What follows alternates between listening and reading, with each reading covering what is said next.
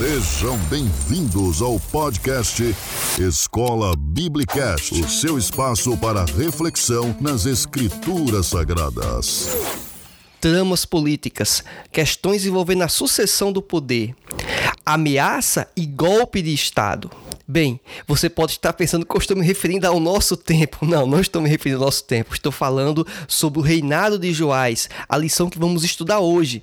Também aprenderemos sobre outras questões emblemáticas. Portanto, se você quer aprender um pouco mais sobre isto, acompanhe a nossa aula.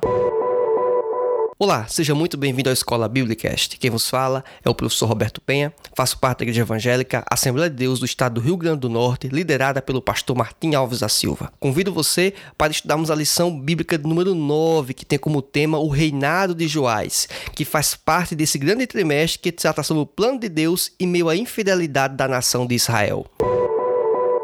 Nossa lição hoje de Escola Bíblica Dominical, que trata sobre o reinado de Joás, vai trazer aqui uma importante discussão para a nossa EBD. É que trata-se aqui de algumas questões que eu considero julgo eu, emblemáticas, muito importantes, não apenas quanto à conduta de Joás, mas também alguns outros pontos periféricos que vamos abordar. Você vai entender um pouco mais ao longo da nossa aula, lógico. Temos como nosso textório o seguinte, em Provérbios capítulo 3, versículo 3 e 4. Não te desamparem a benignidade e a fidelidade. Atas ao teu pescoço, escreve-as na tábua do teu coração, e acharás graça e bom entendimento aos olhos de Deus e dos homens a nossa verdade prática diz assim: para ter uma vida de constante comunhão com Deus, é necessário abordar todo tipo de idolatria e confiar nele inteiramente. Quanto à nossa leitura bíblica em classe, temos o trecho em 2 livro de Reis, capítulo 11, do versículo 1 ao 3, logo após capítulo 12, do versículo 1 ao 5 e também nesse mesmo capítulo do versículo 17 ao 21 a nossa introdução aqui, quero inicialmente apresentar os objetivos da nossa lição bíblica. O objetivo geral tem o seguinte: afirmar que o pecado leva o homem à ruína. Quanto aos objetivos específicos, temos o seguinte: apontar o livramento de Joás das mãos de Atalia, assinalar a restauração do templo e, por último, caracterizar a idolatria de Joás e a decadência de seu reinado. Temos também aqui outros pontos que você vai perceber ao longo da nossa lição bíblica, pontos que talvez possa passar batido na visão de muita gente e a gente vai tentar trazer aqui nesse pequeno momento que temos de conversa este conteúdo, tá certo? No tópico 1 da nossa lição bíblica temos o seguinte: que trata sobre o livramento de Joás. E começamos aqui com um tema, um enredo que poderia alguns até pensar que estamos falando dos dias de hoje, né? Tramas políticas, eh, negociações, né? Golpe de Estado. Não, não estamos falando dos nossos dias. Estamos tratando aqui sim de algo que era muito comum tanto no reinado de Israel como no reinado de Judá, que era a disputa de poder. A disputa de poder não é algo dos dias de hoje, isso já antecede. A questão é como isso é feito, quais são as práticas empregadas. É essa a grande questão problema, tá certo? Mas a disputa por poder é algo que eu julgo está inclusive relativamente normal. A questão é como se dá esse jogo. Aí é que entram as questões mais problemáticas. Sempre envolvendo o quê? Esse interesse político não é exatamente apenas, obviamente alguns vão ter esse caminho, mas de pensar apenas em ter o poder, o poder pelo poder. Mas entendo eu que ao longo da história não é dessa forma que a maioria quer chegar e ter alcance, digamos assim, do ambiente político. Ele faz isso porque tem uma perspectiva, uma grande quantidade de pessoas do caráter econômico. Então você está na, no poder vai gerar um controle sobre um orçamento, um controle sobre a aplicação de recursos, e isso é o que motiva muitos, não só nos dias de hoje, mas também naquele período, para que possam empreender no, dentro do ambiente político, tá certo? Então, essa é uma questão que eu queria também colocar, para não pensarmos que estamos falando apenas do nosso momento, estamos falando da lição bíblica lá atrás. A coragem do sacerdote joiada. E aí é interessante falar sobre ele, porque ele teve um golpe de Estado, né? Antes que Joás viesse assumir o reinado, que é inclusive o nome da lição de hoje. E o livramento que Joás teve se deu em virtude que ele foi guardado pela família de Joiada, e o mesmo não apenas o escondeu, mas também o instruiu nos caminhos do Senhor. Ele transmitiu a lei mosaica. E isso fez um impacto significativo, obviamente, na formação intelectual e espiritual do próprio Joás, que vai culminar, que vai influenciar, obviamente, nas decisões que ele vai tomar, nas condutas que vão ser empregadas dentro do reinado. Então, esse é um aspecto muito importante e percebemos, inclusive, a coragem desse sacerdote, porque ele estava enfrentando não apenas um grupo de pessoas estava enfrentando a pessoa que estava no poder naquele período. E isso é importante frisar, porque ele estava jogando contra o sistema estabelecido, certo? Ele não foi comprado, ele não se sujeitou a o sistema como estava sendo posto. Ou seja, aí você percebe que essas disputas, essas ameaças né, de golpe de Estado, aquele governante que quer se perpetuar no poder. E aí percebe-se que Atalha, inclusive, ele matou inclusive até os seus próprios netos. O tamanho desejo de se perpetuar e permanecer no poder.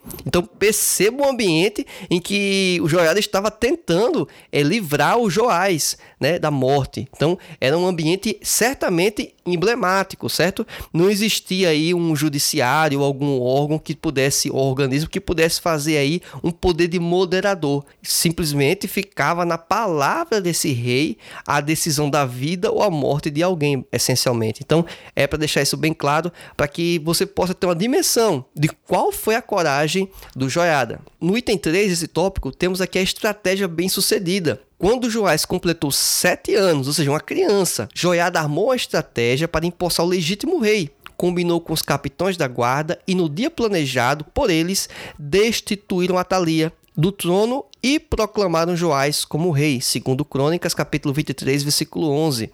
Perceba então que a posse de Joás ao trono foi através de um novo golpe em cima de um golpe que já tem existido anteriormente. Ou seja, é, a tomada de poder vai se sucedendo de forma, é, no mínimo, é, imprudente, né? de forma, no mínimo, muito prejudicial. Né? A gente pode considerar dessa forma.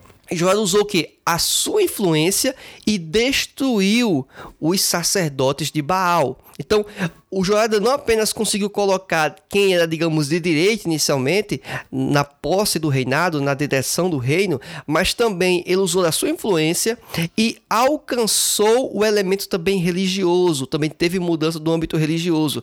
Foram destruídos, destituídos os profetas de Baal. Já no nosso tópico 2, que está sobre o reinado de Joás e a reparação do templo, temos um elemento bem interessante e esse é um dos pontos que vamos nos aprofundar no chat de voz no Telegram, tá certo? Essa aula aqui, ela já traz subsídios e materiais suficientes para uma boa aula de escola bíblica dominical. Mas se você quer dar um passo a mais, quer ir avançar no conteúdo, tem essa possibilidade, tá certo? Olha o que diz aqui no tópico 1 da nossa lição bíblica. Arrecadação para reparar o templo. Joás incentivou o povo e sacerdotes a investirem na manutenção do templo, conforme segundo Reis, capítulo 12, do versículo 4 e 5. E é interessante mencionar isso porque o Joás, assim que assumiu o reinado, ele pegou um problema, lógico. O que? Não existia o devido cuidado com a manutenção do templo. Então, daí ele já tem a iniciativa de incentivar tanto os sacerdotes como o povo para que pudessem doar voluntariamente, investissem na manutenção, no reparo do templo, com o propósito, obviamente, de servir a própria comunidade, inclusive, certo? Não era algo é, apenas de uso, vamos dizer de uma alta casta. Não, ficaria disponível para o povo, para os sacerdotes e assim por diante. Então, é uma decisão muito bem acertada que Joás teve. Logicamente, influenciado certamente por Joiada, né? A qual o influenciou não só naquele momento, mas anteriormente. O segundo item que quero também apresentar aqui, que faz no tópico referência à fidelidade dos tesoureiros. E aqui eu quero destacar o seguinte elemento, que é importante que ocorra a devida aplicação dos recursos para a finalidade proposta. Temos aqui, inclusive, a gente percebe isso 2 Reis, capítulo 12, versículo 15. Foi é, mencionado o interesse da arrecadação para qual finalidade seria, e este recurso foi aplicado aplicado de forma correta. E aí fica já um ensinamento para os nossos dias muito importante. ao fazer, ao mencionar uma campanha, ao incentivar uma contribuição específica, tem que, no mínimo, mostrar e apresentar para a comunidade, para aqueles que estão envolvidos, o resultado, o emprego adequado daquele recurso. O ideal não seria só apenas apresentar o que foi aplicado e como foi aplicado, e sim também apresentar o que foi arrecadado. Ou seja, é uma prestação de contas. Um elemento aqui que a gente fala um pouco de governança. É não apenas dizer, olha, é, temos aqui um ar-condicionado que foi adquirido com as ofertas da igreja. Sim, mas quanto foi obtido com essas ofertas para a igreja, certo? E quanto foi empregado? Sobrou? Sobrou quanto? Essas questões, elas entendo eu que deveriam ser mais claras na comunidade da igreja. Sei eu que tem igrejas que já têm esse perfil. Então, perfeito, tranquilo. É, essa observação que eu faço é mais para aquelas igrejas que não têm uma conduta como esta. Logicamente, isso também deriva do tamanho da igreja e de ter pessoas que possam operacionalizar esse trabalho mais administrativo. Até porque tem igreja que consegue manter pessoas remuneradas, igrejas maiores, lógico, para esse tipo de conduta. Outras igrejas menores vai depender da voluntariedade de pessoas que possam exercer esse tipo de papel. Contudo, para isso, a igreja ainda precisa ter um certo tamanho, porque senão a gente sabe que algumas igrejas do Brasil afora é o pastor para praticamente tudo, né? Um obreiro e com às vezes poucas pessoas de apoio, principalmente nos interiores do nosso Brasil, tá certo? Então só queria colocar essa observação também para é, não pensar que isso aqui é uma regra e que quando não está sendo feita é porque está errado. Não, às vezes temos limitações, mas era interessante aplicar um mecanismo algo parecido com isso. Acho muito é sugestivo isso, tá certo? E aqui quero exatamente partir desse elemento fazer uma proposição de elementos essenciais para a devida administração dos recursos financeiros da igreja. Perceba que esse aqui é um tópico periférico da nossa lição bíblica, mas que é muito importante, porque uma das principais missões que Joás cumpriu foi exatamente a manutenção e o reparo do templo. Isso só foi obtido porque ele incentivou de forma adequada a população, a população entendeu a mensagem, a população contribuiu e houve a correta aplicação do recurso. Se formos considerar isso para os nossos dias, teríamos aqui alguns caminhos, alguns pilares, algumas observações que seriam interessantes. A comunidade da igreja local se atentar e, se possível, aplicar todas elas, ou pelo menos a grande maioria. E aqui quero elencar pelo menos cinco. Na verdade, eu entendo que são muito mais, mas eu queria colocar cinco. Cinco grandes tópicos, e aí você vai ter uma capilaridade e subitens também muito importantes. Mas a primeira delas é uma implementação de orçamento a implementação de um orçamento vai dar um panorama do que a igreja pode fazer e qual recurso vai contar. E como fazer um orçamento, né? Alguém pode se perguntar. Precisa ter um profissional, né? Da contabilidade, como é o meu caso, por minha formação profissional, uma pessoa que tem um alto gabarito, alto conhecimento sobre isso. Não, não precisa disso. É basicamente aquilo que quase todo dono de casa e dona de casa já faz. É levantar o que recebe, o que entra de recurso, salário ou outras rendas extras e aquilo que vai gastar.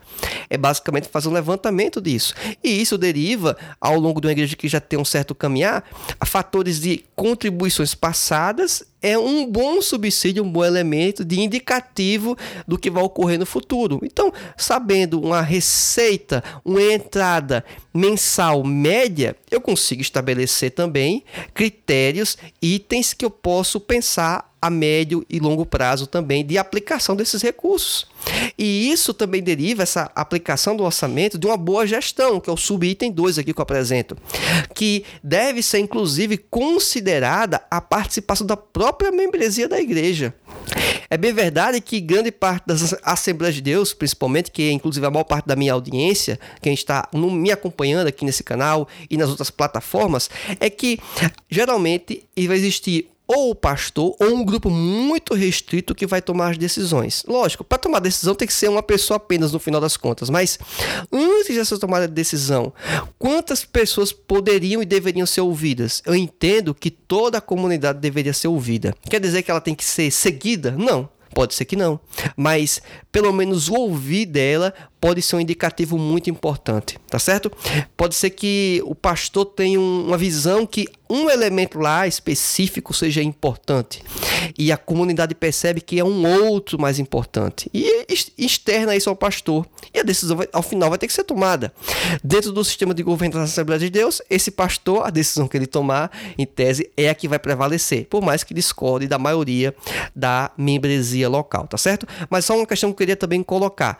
O ouvir não é problemático, tá certo? O ouvir é muito positivo para uma boa gestão. Terceiro item: políticas definidas de compras de insumos e contratação de serviços. Lógico, se temos recursos que são escassos, né? Isso aqui não se aplica apenas naquele período do reinado de Joás, se aplica para o dia de hoje. Quem tem dinheiro sobrando para ficar investindo na igreja, várias pessoas ao mesmo tempo, e sobrar e ter dinheiro na igreja suficiente para fazer eventuais obras, empreendimentos dentro do, da cidade, dentro do estado, missões transculturais? Não, existe uma limitação.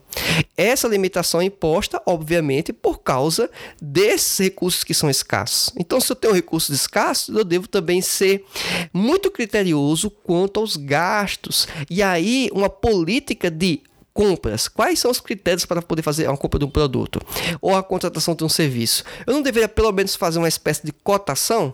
Tem um objeto a ser comprado, eu não poderia pelo menos pesquisar dois, três, quatro ambientes para poder tomar uma decisão que minimize o gasto, porque esse dinheiro não é o dinheiro de uma pessoa, não é o dinheiro, é o dinheiro que é vinculado à obra de Deus.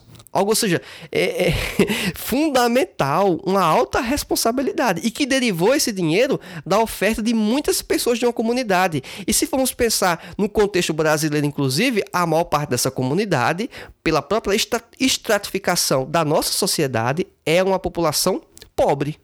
É uma população pobre. Por que é uma população pobre, pessoa da igreja? É porque a maioria do Brasil é pobre. Então, eu entendo que a igreja representa é uma estratificação da sociedade. Tem rico na igreja? Tem. E tem pobre na igreja. Só que tem muito mais pobre na igreja do que rico, certo? Ou pessoas com melhores condições, né? Ou classe média alta e assim por diante. Então, é isso que eu queria mencionar também. Outra questão também que deveríamos pensar é boas práticas de governança. É bem verdade que os itens 1, 2 e 3, de alguma forma, estão incluídos dentro das boas práticas de governança.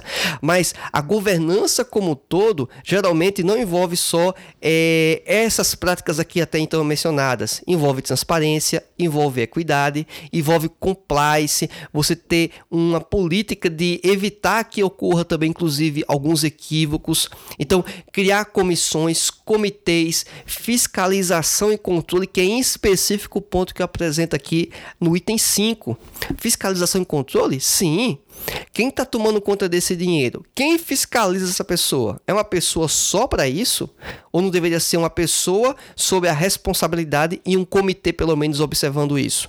Ou seja, tanto a arrecadação como a aplicação. Alguns às vezes se preocupam muito com um item só, sugerindo, digamos, a arrecadação e esquece a aplicação. Não, tem que ser ambas as formas, tanto na entrada como na saída. Isso vai gerar mais trabalho para a igreja? Vai. É um trabalho mais administrativo? É. Mas isso pode proporcionar um melhor desempenho da igreja. Como? Porque parte do desempenho da igreja é limitado sim pelos recursos. Não venha me dizer que, ah, por mais que eu seja que eu saiba que a obra é de Deus, que Deus opera, que Deus faz milagres, do nada fazer tudo, eu sei disso.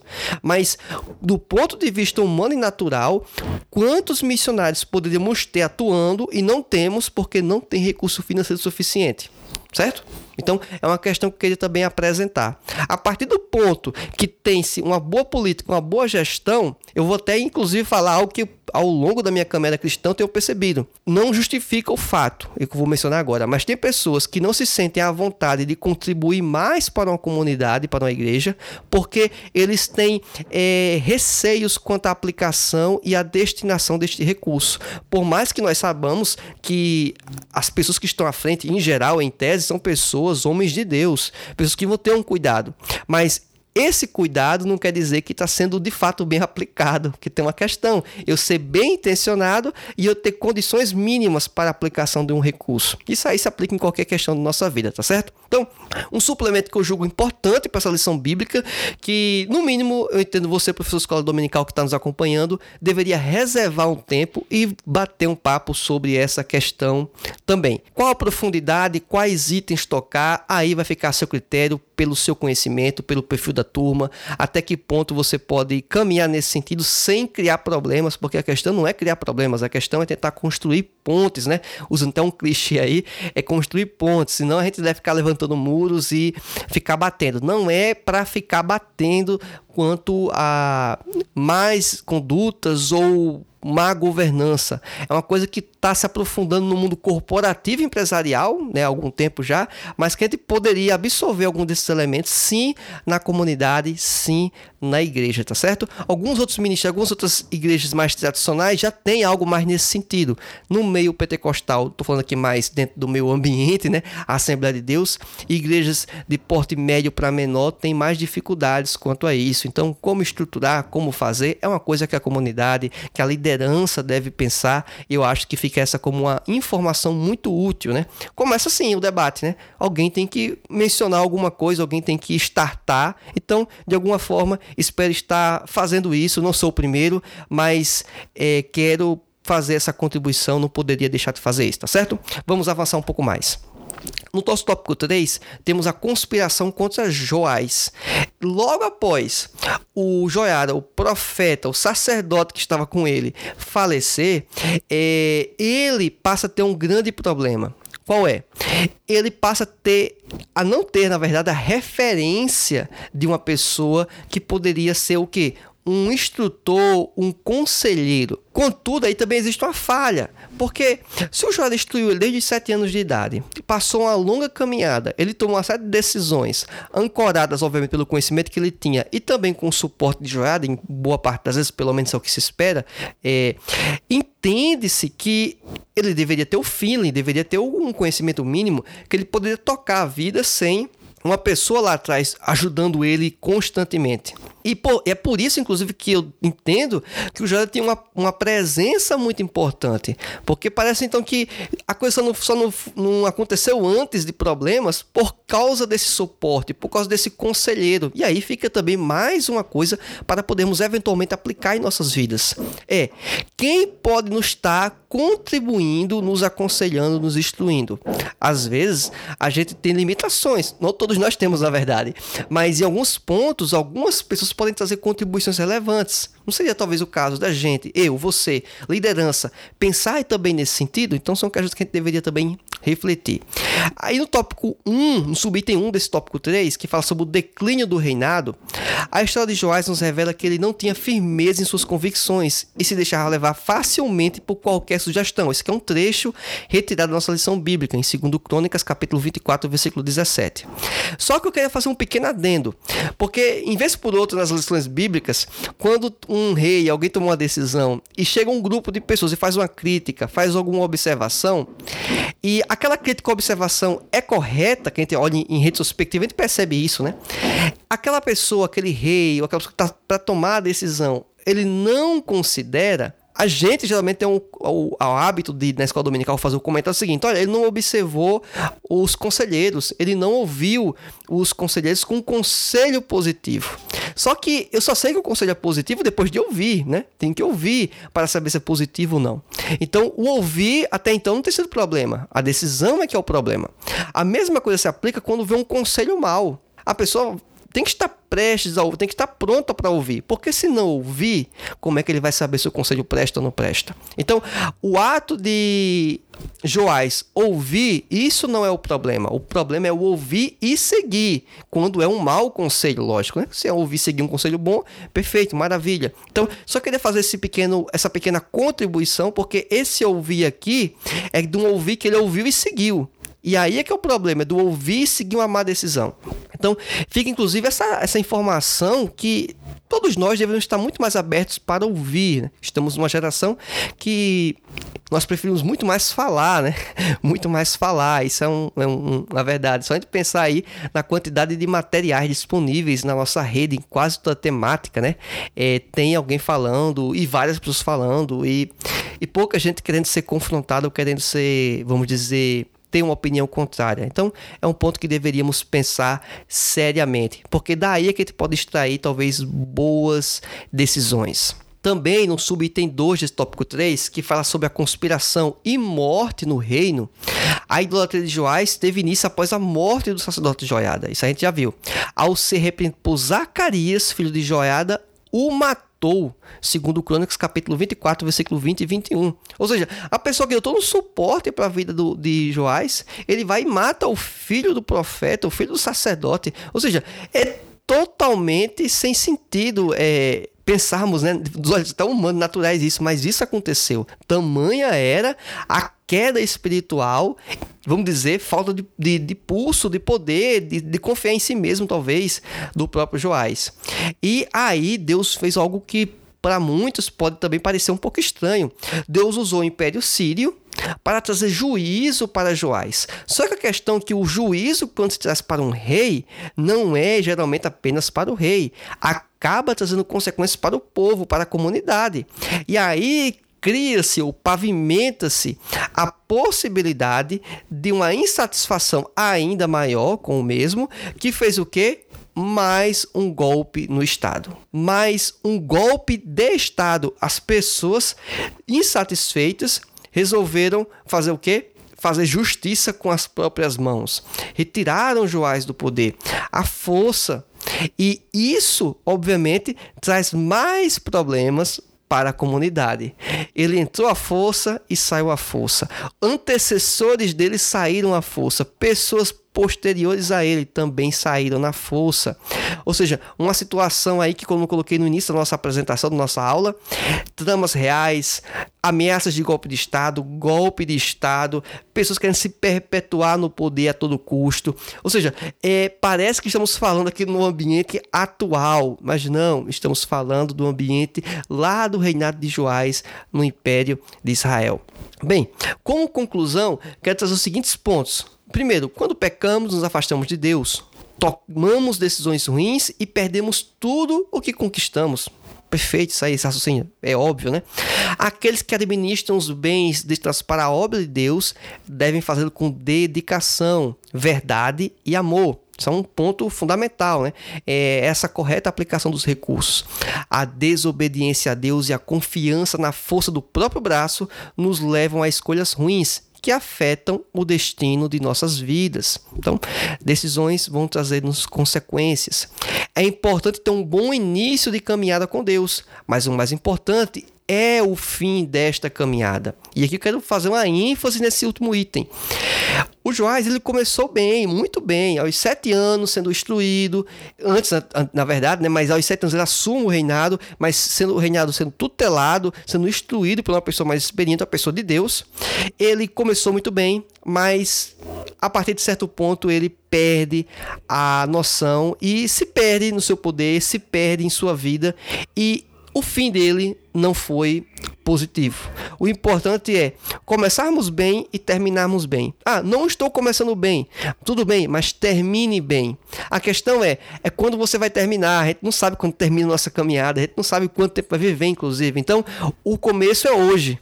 O dia é hoje de mudança, o dia é hoje de dar um giro se a gente está com dificuldade, se a gente pode implementar coisas que vão ser melhores para a nossa vida e condizentes com os valores do reino de Deus. Espero que esse conteúdo tenha sido útil para a sua formação espiritual e intelectual. Espero também que você possa estar acompanhando o Escola Biblicast, seja qual for a plataforma, o player, o agregador de podcast de sua preferência. Compartilhe este conteúdo com amigos, familiares e amantes de EBD.